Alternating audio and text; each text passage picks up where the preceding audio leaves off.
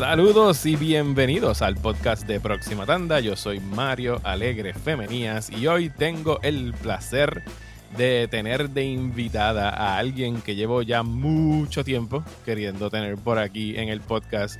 Se trata de Adriana de Jesús Salamán, la periodista Adriana Jesús de Jesús Salamán del podcast En qué quedó. Saludos Adriana, bienvenida a Próxima Tanda. Saludos Mario, gracias por esa super intro. Me alegra que por fin se haya dado este, este encuentro. Sí, Adriana y yo conversamos mucho acerca de The Crown y, por, de Netflix. Y tenemos un DM que lleva años corriendo en Twitter con información de la realeza, así que... Hemos sufrido las altas y bajas también de los creadores de The Crown en Netflix. si van a ser temporada 5, temporada 6. Especulamos sobre dónde va a acabar, con qué gran chisme va a acabar la serie, porque le quedan dos temporadas. Pero, pero hoy no venimos a hablar de la realeza, hoy venimos a hablar de In the Heights, la nueva película basada en el musical de Lin Manuel Miranda, dirigida por John M. Chu que estrenó el pasado viernes, perdón, el pasado jueves en HBO Max y en los cines. Y digo que atrapé a Adriana porque ayer, justo antes de acostarme a dormir, vi la reacción de ella en Twitter a la película. Adriana, de, todo lo que tú dijiste ayer acerca de la película, tiraste un mini thread de como tres tweets. La palabra que se me quedó grabada de toda tu descripción fue soso, que para hacer un, una película basada en cuestiones latinas, la encontraste bien sosa. ¿Sabes? Que podrías abundar en torno a esa reacción. ¿Qué te pareció soso específicamente de la película? Todo. No, sorry, sorry. Voy, voy a bajarle a mi odio. Dale, dale. Eh, me pareció sosa. No, bueno, no sé si odio, pero nos enteraremos en, el transcurso de este, de este episodio. Eh, yo no, la sentí sosa principalmente, yo creo que tiene que ver por el casting y el libreto. Eh, porque para mí me pareció más, no, en términos generales me pareció como, pues como este super, esta superpuesta en, en escena de una gran fiesta, que ese es el estereotipo típico, ¿no? Entre las personas, pues los latinos y caribeños. Sí, un, carnaval eterno, todo el tiempo. Sí, o carnaval del barrio, como le dicen en la película. Eh, pero como, pues, como dicen en inglés, como all fluff or, or, all puff. Como no vi mucha sustancia, para mí el libreto me pareció un poquito eh, flojo en ese sentido. No, no lo sentí emotivo como pensaba que quizás eh, lo, lo, iba a sentir también y sí vi que habían, habían partes que tenían mucho corazón, pero generalmente eso eran pues las partes en que no estaban cantando y eran como pequeños atisbos, como one-liners de, de, abuela Claudia o one-liners de, de, Nina hablando con el papá, ese tipo de cosas. Sí, eh, Olga, Olga Meredith como la abuela Claudia, para mí fue definitivamente la que se roba el show y el personaje que tiene mayor peso en la película, porque ella es la matriarca de aquí del Washington Heights, de este, de este espacio donde se desarrolla la película. Ella es la que lleva más tiempo ahí, no, no tiene hijos, pero todos los, los, muchachos de la calle son como quien fueran sus hijos o sus nietos.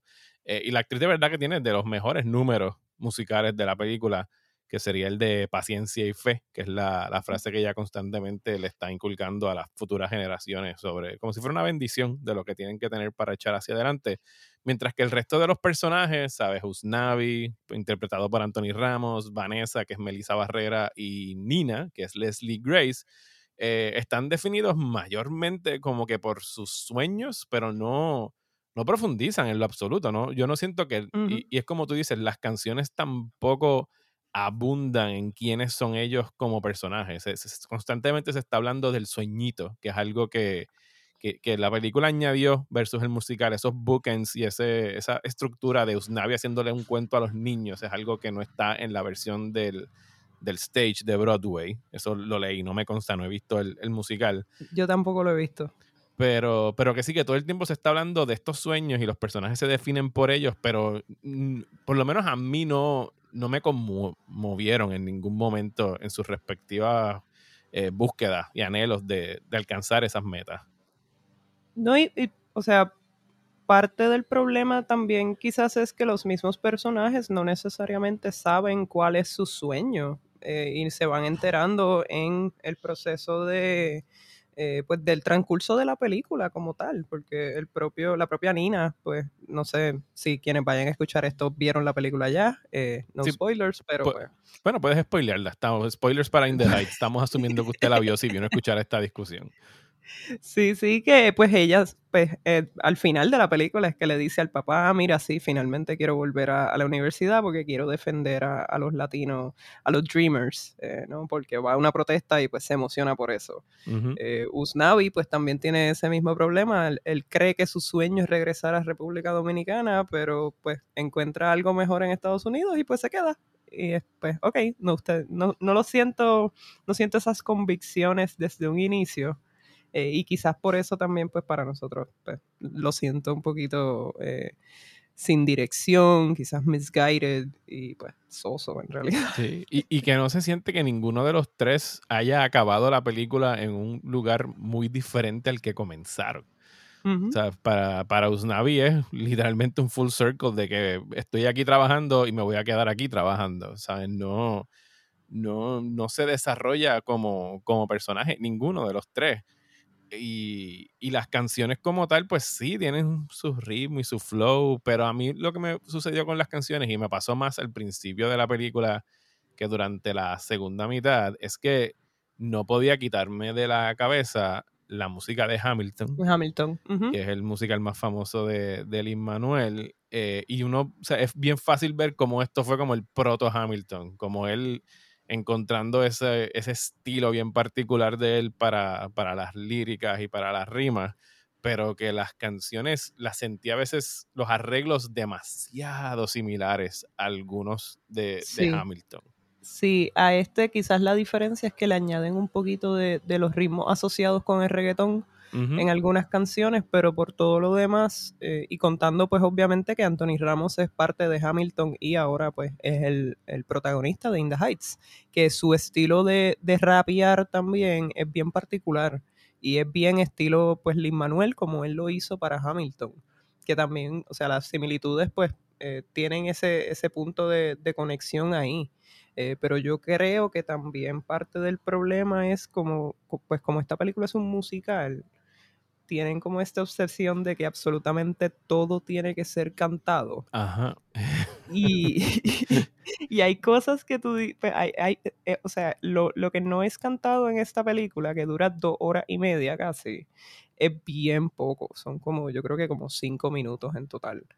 Y, y a mí me molesta, me molesta un poco eso, porque hay cosas que yo digo, mira, esto pues no necesariamente lo tenías que cantar, como no entiendo esa obsesión pues de buscarle la rima y buscarle el ritmo y, tratar de, que todo sea con, esa entonación, eh, que tampoco pues eh, no soy muy fan de eso. Sí, y, que dramáticamente le hubiese servido quizás mejor algunos de esos momentos que fueran simplemente que los actores pudiesen actuar eh, sus líneas en ese momento y no necesariamente cantarlas. No que ninguno de ellos cante mal, pienso que las voces están muy bien, pero, pero que sí que, es que la realidad es que en términos de trama, la película es bien llanita y bien superficial, ¿sabes? No, no, ni siquiera incluso tú puedes, digo, y Hamilton pues tiene la, la, fama que tiene, pero las canciones de Hamilton uno encuentra profundidad dentro de ellas, de las cosas que están diciendo y de las actuaciones que están eh, realizando sobre, sobre las tablas. Esta, para mí, sobre todo en la dirección, al llevarlo al cine,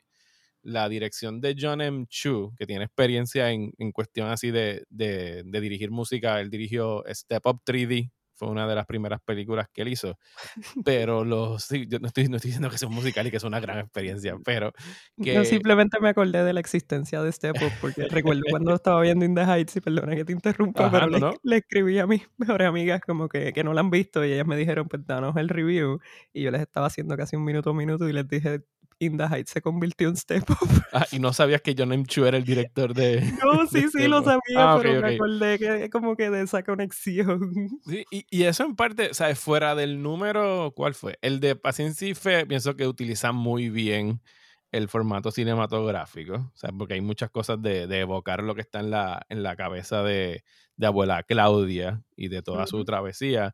Y el número que es en la piscina, que es el de 96, eh, 96,000. Sí, también pues tiene este, o sea, está recordando a los musicales de Hollywood que hacen todas estas coreografías en piscinas, pero el resto no sé, o sea, lo sentí que estaban filmados y editados más como un video musical y, por, e, y por eso la comparación con, con Step Up, o sea, parecía que, parecía que estabas viendo eh, un video musical y entonces no te permitía apreciar bien las coreografías ni los movimientos, ¿sabes? No había full body shots muchas veces de, de los bailarines, era mucho close-up, mucho corte y, como que no se aprecia. El otro muy bueno, sin, sin restarle nada, es el, el que ellos están eh, corriendo y caminando por el lado del edificio. Ese es otro que se presta muy bien para. El de Nina y, Benny. el de Nina y Benny. Ese estuvo bueno. Ese estuvo eh, chulo. Pero quizás en, términos de, eh, para mí en términos líricos, ¿no? en, cuanto a la escritura, quizás ese es el más eh, el más que más emotivo que, que, tuvo, el más sentimiento hasta cierto punto, porque era, era, era una cosa como más personal de ellos dos. Eh, que incluso eh, parte de la confusión al principio de la película, si no es porque me lo dicen, como que, ah, ustedes, como que, ¿quién dejó a quién? Y yo, ah, ustedes salieron. Y ah, ah, ahora vuelven a salir, ¿qué está pasando? Sí, porque uno al principio está confundido, incluso con el personaje de Nina y, y Usnavi, uno piensa que, que ese es como que el, romantic interest, pero no, son como si fueran hermanos de crianza y entonces es Vanessa la que, la que lo atrae, no, sé, o sea, es como, hay un, ni siquiera, de hecho, no es un triángulo amoroso, simplemente es una confusión amorosa que toma tiempo en, dar en el clavo quién es el que, Al principio te dan a entender también como que Vanessa es la nueva en el bloque y que nadie la conoce, pero después te das cuenta que sí llevan años conociéndose porque después Usnavi le dice, eh, ah, cuando estábamos en la escuela yo quería ver los ojos a través de tu mundo, quería ver el mundo a través de tus ojos. Y yo, pues ustedes se conocían, estoy confundida pues ya que mencionamos al personaje de Benny, eh, podemos ir transicionando entonces a lo que fueron las, las repercusiones del estreno de In the Heights, que a mí me sorprendió que la controversia no empezara desde antes porque estaba ahí completamente explícito en el trailer. O a lo mejor ya había empezado y no había como que cogido suficiente gasolina en las redes sociales para que verdaderamente ardieran como sucedió en el weekend. Pero eh, hay una trama, una subtrama, perdón, hay un detalle que, que, leí en una de las reseñas de la película, que sí está en el, en el stage show de, de, Broadway, que lo eliminaron por completo para acá. Y es el hecho de que el personaje de Jimmy Smith, el papá de, de Nina, sí tiene, o sea, o sea, es, o sea, demuestra un, un grado de racismo contra Benny por el hecho de que es negro. Y eso no está presente en la película. O sea, es algo que eliminaron por completo. Y entonces cuando tú ves que eliminan eso, y entonces después está ya lo que estuvo corriendo durante el fin de semana en las redes sociales, y fue la, el, colorismo presente en el casting de la película. El hecho de que todos los latinos que están ahí son latinos de, de tez más clara, no tenemos ningún afrolatino, y particularmente el hecho de que sea Washington Heights, que es una comunidad mayormente dominicana, con muchas personas de tez más oscura, de tez negra, eh, y, a eso se le suma la entrevista. Como si fuera poco. Como si fuera poco. entonces, es que ha ido escalando. O sea, una entrevista que dieron el elenco y el director al website The Root, donde la reportera era una afroamericana, eh, le hace la pregunta como que, miren, ¿dónde están los afrolatinos en, en esta película? No existen, porque en Washington Heights viven. Eh, y la respuesta del elenco fue la típica, yo creo que no les hicieron coaching, la típica respuesta que dan cualquier actor o actriz blanca de que no, es que estaban buscando los mejores actores, para los roles. Y wow, o sea, wow, mi pana, a estas alturas que tú tengas que contestar eso, el director trató, trató y trató, o sea, tú lo veías ahí patinando y no había quien lo salvara. Eh, pero, pero sí es algo que definitivamente tiene que hablarse y mencionarse. El hecho de que sí, de que hubo un casting, que los dos casting directors eran un hombre y una mujer blanca. Eh, y que no hay una presencia de, de afrolatinos ahí. Esto, y yo pienso, o sea, obviamente, redes sociales, todo tiene que ser un debate. Una cosa, no, o sea, es el que no haya esa inclusividad de ese sector de la población, no le resta pues sus respectivas virtudes, cuales puedan ser a la película. pero tú puedes tener las dos conversaciones a la vez. Tú puedes estar hablando de que la película te gustó o no te gustó por esto y también decir, mira, y tampoco, eh, todavía no estamos donde deberíamos estar en términos de, esta inclusión al tú, pues, eliminar por completo, consciente o inconscientemente, a, esta comunidad. Sí, o sea, definitivo, y, y se ve como bien mencionaste, se ve que, no hay quizás un, tipo de conciencia de parte de, las personas involucradas en la película, porque siguen repitiendo estos mismos discursos que siempre se han dicho. Y, creo que también eso fue una de las respuestas en las redes cuando vieron esa entrevista de The Root, eh, preguntándole a, pues, al director, a John M. Chu, eh, pues mira, pues no hay buenos actores negros, es lo que estás tratando de decir. O sea, no entiendo, o sea, no, y esto también va con las comparaciones con, Hamilton, que sí tenía eh, pues una buena, entiendo yo, representación eh, en términos generales, pues de personas blancas, personas negras, personas súper talentosas, personas que hasta ahora pues se han desempeñado en otros papeles en el cine y en el mismo teatro, o sea, el el show les abrió las puertas. Leslie Odom es un dios ahora y estaba en, la película con Regina King y estaba nominado al Oscar. Eh, la hermana de Skylar Sisters también, todas tienen eh, shows y, eventos y se nota pues son personas talentosas, o sea, de que las hay, las hay. Eh, y ese es solo un ejemplo. pero entonces, pues, ¿qué hiciste tú? diferente. Entonces, si tanto querías traer esta película al cine y, yo puedo entender la, perspectiva quizás de, de Lin Manuel de que pues mira, esta, es, esta era mi visión. El asunto es que lo hiciste antes. Eh, ¿Qué pasó aquí que no pudiste hacerlo? O sea, ¿cuál fueron las, ¿cuáles fueron las consideraciones diferentes para pues, tener en el, en el, casting a personas genuinamente de, de tez más clara? Que la persona, o sea, el único negro en, la película es Benny y es un personaje secundario. Y es un afroamericano, no es un afro. Y es un afroamericano, exacto, y no es un latino. Y pues eh, se nota también en la película, él nunca como que habla español tampoco. Eh, so, no sé, no sé, no sé. Yo no, no fui parte del, del team de directores y del casting de la película, pero me hubiera gustado estar en, en una de las reuniones a ver qué fue lo que dijeron. Y yo no sé si tú coincidirías conmigo, pero para mí parte del problema es esta insistencia, que de hecho John Oliver hizo un segmento muy bueno hace dos semanas, pero con respecto a los asiáticos.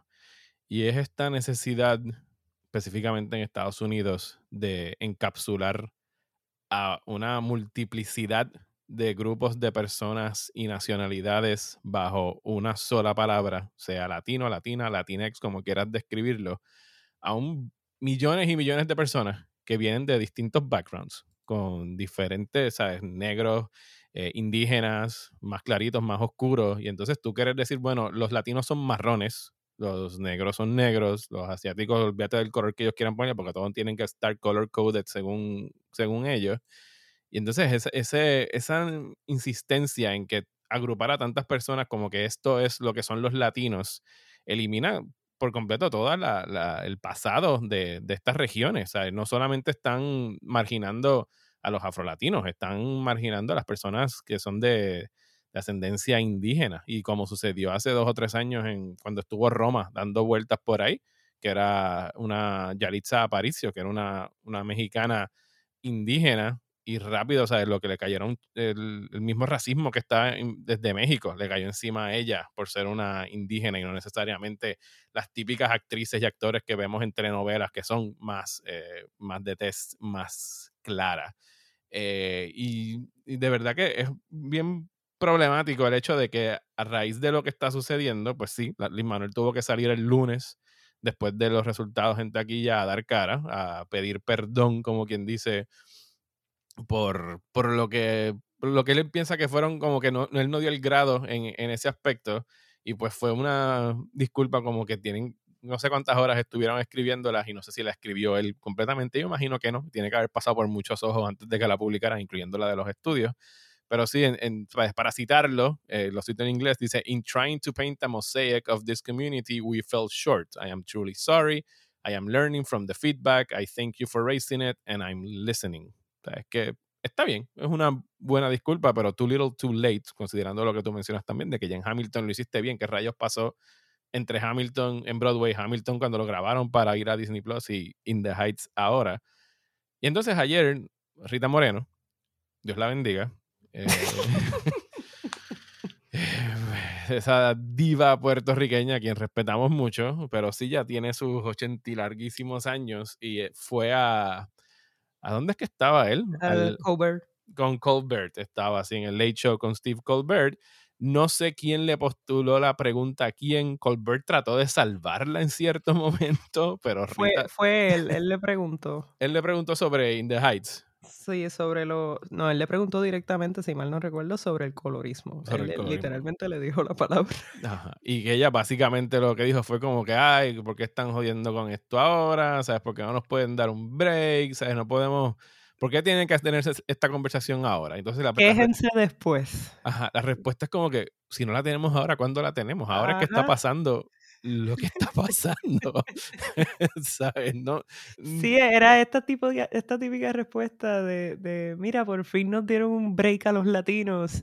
Yo, la ganadora, la, la, la EGOT latina, diciendo que por fin nos están dando un break. Eh, vamos a quejarnos después. Y es como, mira, Rita, amiga, pues tú sabes, tú llevas muchos años en esto y sí, obviamente, pues esto no tiene nada que ver con el respeto a su trabajo ni nada por el estilo, pero sí esos comentarios, pues, fell short. O sea, se esperaba quizás un poquito de más, eh, de, más entendimiento, de más sensibilidad eh, de personas que han visto tanto en, en la vida. Eh, y, o sea, tú puedes esperar. defendido y luchado por esas causas. Claro, claro. Y entonces, pues, pues, por eso uno como que un poquito se decepciona. Eh, porque tú piensas que son van a ser personas que van a pensar de una forma diferente y te van a ayudar a, a elevate, ¿no? Este, estos otros grupos que están tradicionalmente poco representados o no representados eh, y personas como somos las personas negras. Eh, pero entonces ella se pone a repetir los mismos discursos. Y, y ahorita cuando estabas hablando de, de encajonar eh, a los latinos como una cosa, eso demuestra la, el desconocimiento que hay sobre la, o sea, sobre la diferencia entre lo que es etnia y lo que es raza, o sea, ethnicity and race, que no es lo mismo, o sea, dentro de los latinos, pues, habemos muchas personas de, de pues, colores distintos, eh, no nos parecemos o whatever, y entonces, pues, eso es diferente y eso es algo que yo creo que todavía no se entiende o no se quiere entender en, en los Estados Unidos y pues entre ciertos grupos. Eh, no, no, sé por qué eso es tan difícil de entender. Sí, y que no surge solamente en conversación así de cosas banales como entretenimiento y la película de la semana, sino, por ejemplo, en las elecciones cuando dijeron los latinos tanto por ciento votaron por Trump. Es como que, ok, ¿cuáles latinos? ¿De dónde? ¿De qué países? ¿De dónde venían? O sea, porque hay una diferencia. Tú no puedes encapsular, claro, claro, las dinámicas son diferentes. Claro, o sea, es un cubano no es lo mismo que un puertorriqueño, que es un mexicano, que un panameño. O sea, hay una variedad tan inmensa de, de, del bagaje que tenemos cada uno con nuestros respectivos países que tratar de encapsularlo en una sola palabra que eso fue a raíz de una cita, de una pregunta que le hicieron a Lin Manuel durante el press tour, de qué, pensaba él sobre el término Latinx, y él dice como que no, o sea, que él todavía no entiende cómo, qué palabra sería la que ellos quieren utilizar para definir a todos estos millones de personas de tantos países distintos, que de hecho fue una buena respuesta, yo no pienso que haya una manera de hacerlo. Eh, pues sí, yo pienso que, que la señorita, perdón, la señora Moreno que, le dio demasiado crédito incluso a Lin Manuel, diciendo como que este es el hombre que trajo latinones y Puerto Ricanness to America y es como que... Pero Irrita, ¿dónde tú estabas? No, no. ¿Qué fue lo que tú hiciste? No, ¿dónde tú estabas? ¿Sabes? ¿Qué ha hecho Lin Manuel fuera de cabildear porque trajeran promesa que a nadie se le olvida. Yo sé que a nadie, de hecho, quería hablar sobre esto. Sí, no, no, o sea, hay, que tocarlo porque, o sea, es, ¿Qué ha hecho Lin Manuel para elevar la puertorriqueñidad en términos de entretenimiento? Absolutamente nada que yo recuerde. ¿Sabes? Hamilton es sobre los Founding Fathers de Estados Unidos. Esto de In the Heights, pues sí hay boricuas por ahí, pero es más acerca de un barrio latino con mucha multiplicidad cultural. Eh, hizo música mamoana, salió en Mary Poppins, y lo único que yo me recuerdo de Lin Manuel hablando de Puerto Rico directamente fue cuando salió en John Oliver a decir que por favor aprobaran promesas. Y pues esa es mi relación amor-odio con el señor Miranda. En que Yo, yo, yo ya, ve- ya lo, lo siento, siento ese, ese odio. Este, yo lo, lo trato siempre de ver de, de un asunto quizás más crítico y siento que parte del, no necesariamente el odio a la película, pero las críticas pues también tienen en gran medida que ver con su creador, este, que es pues Lin Manuel Miranda, pero yo creo que también tiene que ver con quizás un tipo de resentimiento que hay en Puerto Rico con Lin Manuel. eh, no, no por echarnos la culpa, y no sé si, si, si piensas lo mismo, pero siento que ha tenido muchos shortcomings con Puerto Rico. Oh, sí. Como que, como Rita lo vende como el gran patriota y el elevator de la cultura puertorriqueña, pero lo que hace usualmente fall short. eh, las personas después de Hamilton, eh, porque él, él salió aquí, ¿no? En, en, eh, 200 cartas creo que era, y también en Ujú. In the Heights, pero pues en ese momento su carrera estaba empezando y no, pues no mucha gente le hizo caso. Pero después de Hamilton, pues él explotó. Y con razón, porque Hamilton es tremenda pieza. Ajá. Sí, eso no, se le, re- él- no se le quita para nada. Claro, claro. Y, y tú ves en Hamilton, pues esto, como que esto, estos vástagos de, pues, ah, pues mira, es sobre el Caribe. eh, Hamilton viene del Caribe, tiene esa, esa, como que esa inspiración. Y cuando él habla de Hamilton, pues también eh, enaltece, ¿no? Resalta que, que tiene mucho que ver con ser un caribeño. Y nosotros, ok, pues no es sobre Puerto Rico, pero habla de huracanes, habla de ser del Caribe, pues como que podemos ser grandes. Y después de que crea este magnum opus que gana hasta Pulitzers o, o los premios Nobel o lo que sea. Eh, de momento pasa el huracán en Puerto Rico y Luis Manuel dice, yo voy a salvar a Puerto Rico.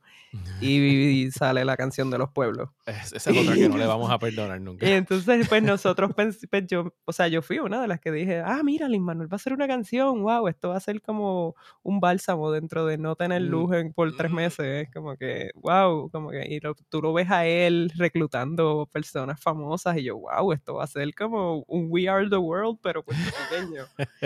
Y de momento es la canción de los pueblos. y pues es un poquito decepcionante, pero entonces después viene Moana eh, y tú dices, ah, mira, es sobre Puerto Rico, como que es sobre ser isleño y sobre ser, tener sueños más allá de- del Circo 35, y viene el hermano y te dicen, "Mm, no, es sobre Hawái. y tú pues, ok, pues la canción pues quizás me puedo identificar un poco, pero pues es sobre Hawái. Eh, y entonces pues ahora con In the Heights tú dices, pues contra, por fin, Puerto Rico. Eh, el, el protagonista Anthony Ramos, eh, pues él es puertorriqueño. eh, no, él hace de dominicano. Entonces, el único puertorriqueño básicamente ahí es, es, Jimmy Smith, que le dice que es de Arecibo. eh, la peluquera este, Daniela, creo que es, que es de Vega Alta. Ajá. eh, pero son personajes secundarios, como que Nina, que tú ves que tiene en, la, en, la- en el cuarto una bandera, una mini bandera. Yo juraba que iba a ser más grande.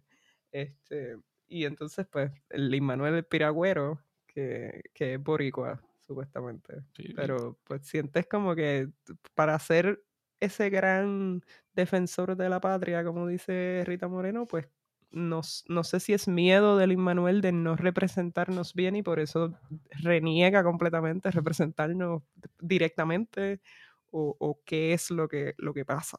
Es que es una experiencia de vida que, para a mi entender, con lo que sé de él, no, no ha tenido. O sea, él vivió y se crió en Estados Unidos, en Nueva York, y venía Sí, los veranos, y venía los veranos a Puerto Rico, ¿sabes? Y, y that's it, ¿sabes? No, no, no podemos esperar, ¿sabes? Que él tenga otra experiencia que no sea la que, la que él tuvo, pero que sí que como que lo, a veces lo... Estamos tan necesitados de, de luminarias de esa clase que yo creo que se, le, se les va la mano a veces, como pasó con Rita Moreno, al sobreestimar lo que ha hecho Luis Manuel, no en términos de su carrera, que le ha ido espectacularmente bien, sino en términos de lo que él ha hecho por Puerto Rico y en representación de los puertorriqueños, ¿sabes? Como que hay que bajarle dos o tres, pienso yo. Sí, y sobre lo de promesa, o sea, yo creo que él eventualmente terminó disculpándose. Again. Ajá. Siempre termina disculpándose. Pero pues para mucha gente pues también fue too little too late y fue un craso error de, de falta de información y educación y entonces utilizaste tu plataforma tan alta como estaba en ese momento pues para algo que todavía pues Puerto Rico está sintiendo los efectos y todavía está en proceso y, y hasta incluso mucha gente dice que todavía pues no se ha sentido lo peor. Y pues eso todo, eso yo creo que lo va, lo va a perseguir por el resto de su carrera. No, y que su próximo proyecto eh, con Disney es eh, Encanto, que es una película sobre Colombia. O sea que ya estamos moviéndonos incluso a otro país latinoamericano.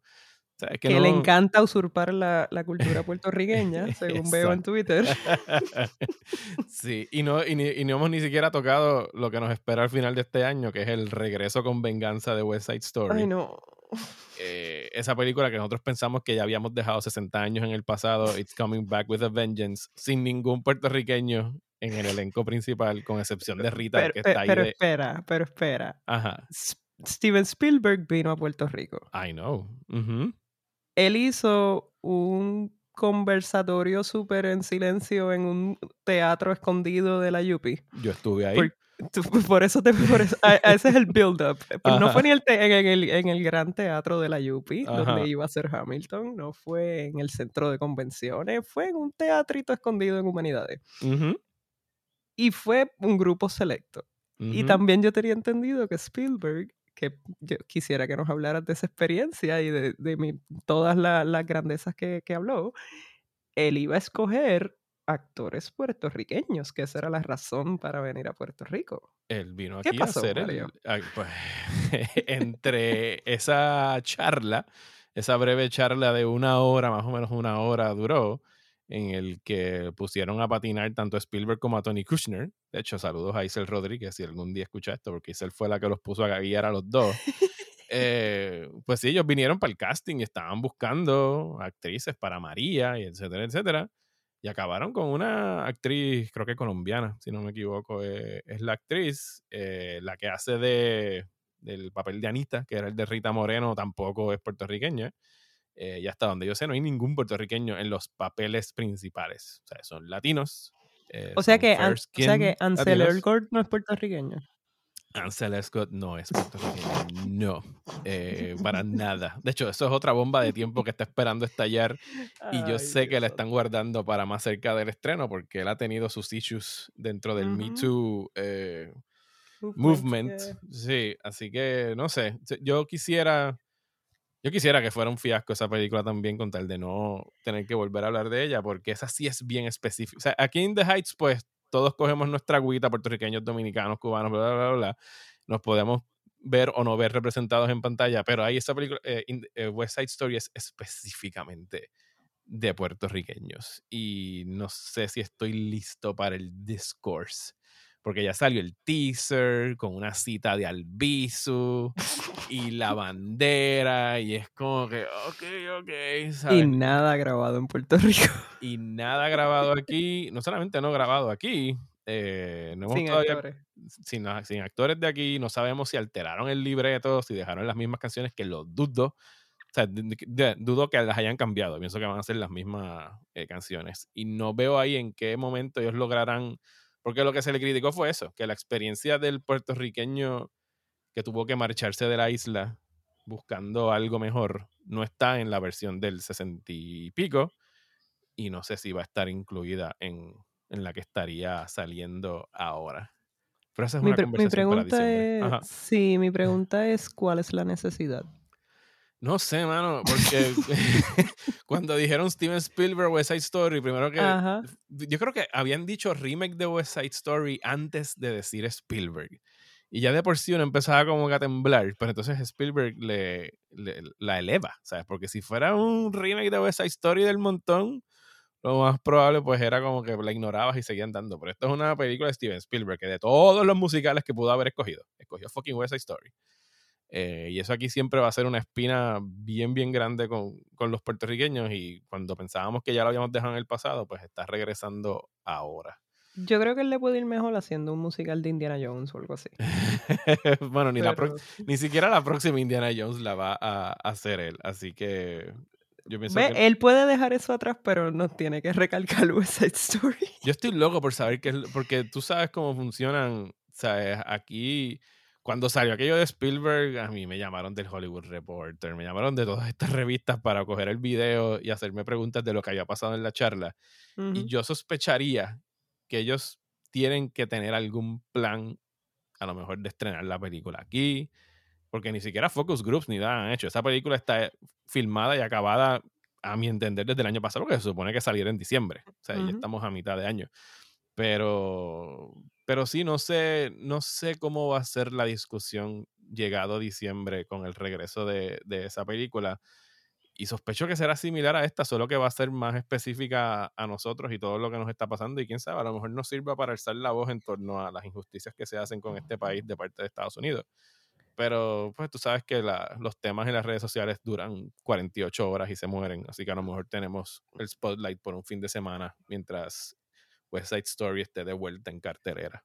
Sí, no, o sea, no me sorprendería que vayan al, al distrito, al District Live a estrenarla quizás o hacer algún tipo de actividad si es que eso es lo que interesan, porque curiosamente In the Heights pues tampoco hizo nada relacionado a eso. No sé si pues le, la, la pandemia les dañó los planes, porque si había este interés en, en pues presentarla, hacer el big debut en, en cines pero pues ahora estreno en cines y en HBO Max.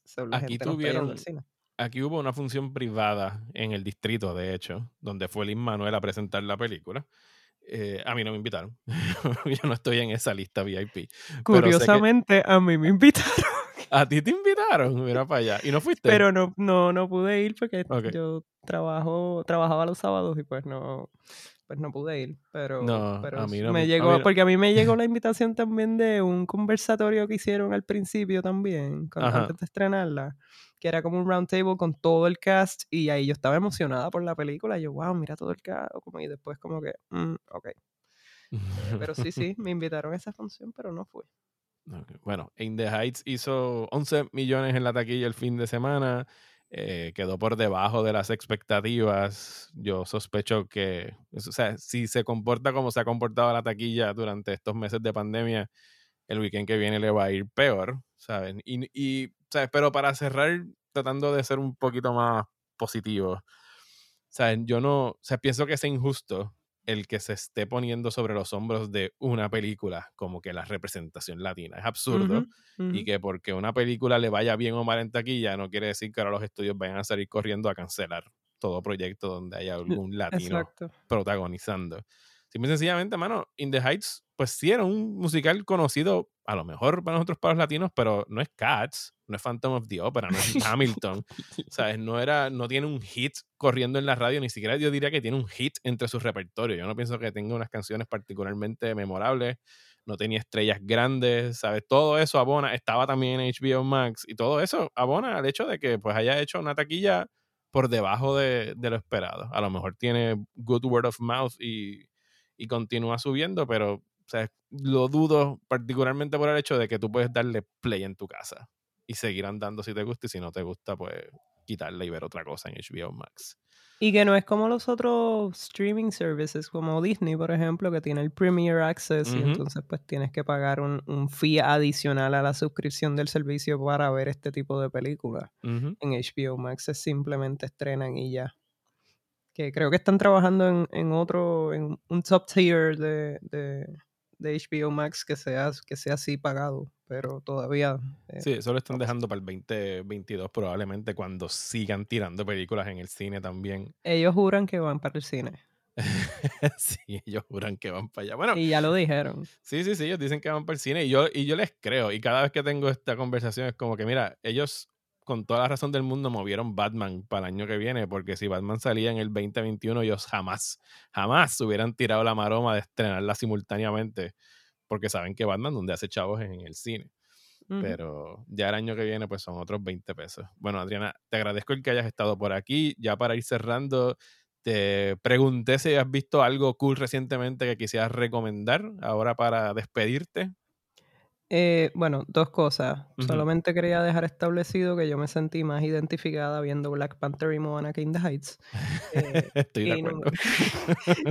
y, número dos, eh, algo cool que he visto recientemente, general, en, realidad estaba viendo, he estado viendo como que los old school classics en HBO Max, porque creo que tiene buen, tiene buen catálogo. me ha sorprendido que tiene buen catálogo. Hace tiempo no había visto Matrix y, vi Matrix en HBO Max. O sea, eh, eh, para mí, pound for pound, ahora mismo HBO Max es el que tiene la mejor selección, tanto de cine como de TV. Sí, sí, están e, espectaculares, pero que, a lo que iba también es que eh, vi la serie Warrior en HBO Max. Ajá, sí, la de Bruce Lee, la que está basada en, en, la Sí, está basada en Bruce Lee y entonces pues uno leyendo HBO Max tiene los primeros dos seasons que iban a ser los únicos y al el show lo cancelaron, esto estaba en otro... en, otro, en Cinemax eh, estaba. en Cinemax, y entonces lo cancelaron, pero con el uproar del público y pues la fama que le trajo HBO Max, pues lo revivieron, creo que para un tercer y cuarto season, así que... Eh, pero me gusta, me, me, gustó mucho la serie, a mí me gustan las artes marciales también, les he cogido cariño y, creo que es bien divertida. Pues ya saben, busquen Warrior en HBO Max. Adriana, ¿dónde te pueden seguir a ti en las redes sociales? ¿Dónde pueden leerte? ¿Dónde pueden escucharte? A mí me pueden seguir en las redes sociales como Adriana de Sala. Tengo Twitter, Instagram, eh, también tengo fanpage en Facebook que está medio abandonado, pero ya pronto se revitaliza. Y también, obviamente, nos pueden seguir en el podcast En que quedó. Publicamos eh, dos veces al mes y ya empezamos nuestra segunda temporada. ya pueden escuchar el episodio más reciente, que es el del zoológico de Mayagüez. Les recomiendo que lo busquen, está bien bueno. Y bien eh, triste. Y bien triste también, sí, muy triste, eso hay que recalcarlo. Muchísimas gracias Adriana y espero tenerte aquí de vuelta cuando salga el quinto season de The Crown. Eh, claro que sí, estoy esperándolo con ansia, pero ya mismo sale otro documental de Diana y de Charles, así que... Seguimos por Twitter en, en privado para que no nos caigan encima, dale. dale, gracias por la invitación.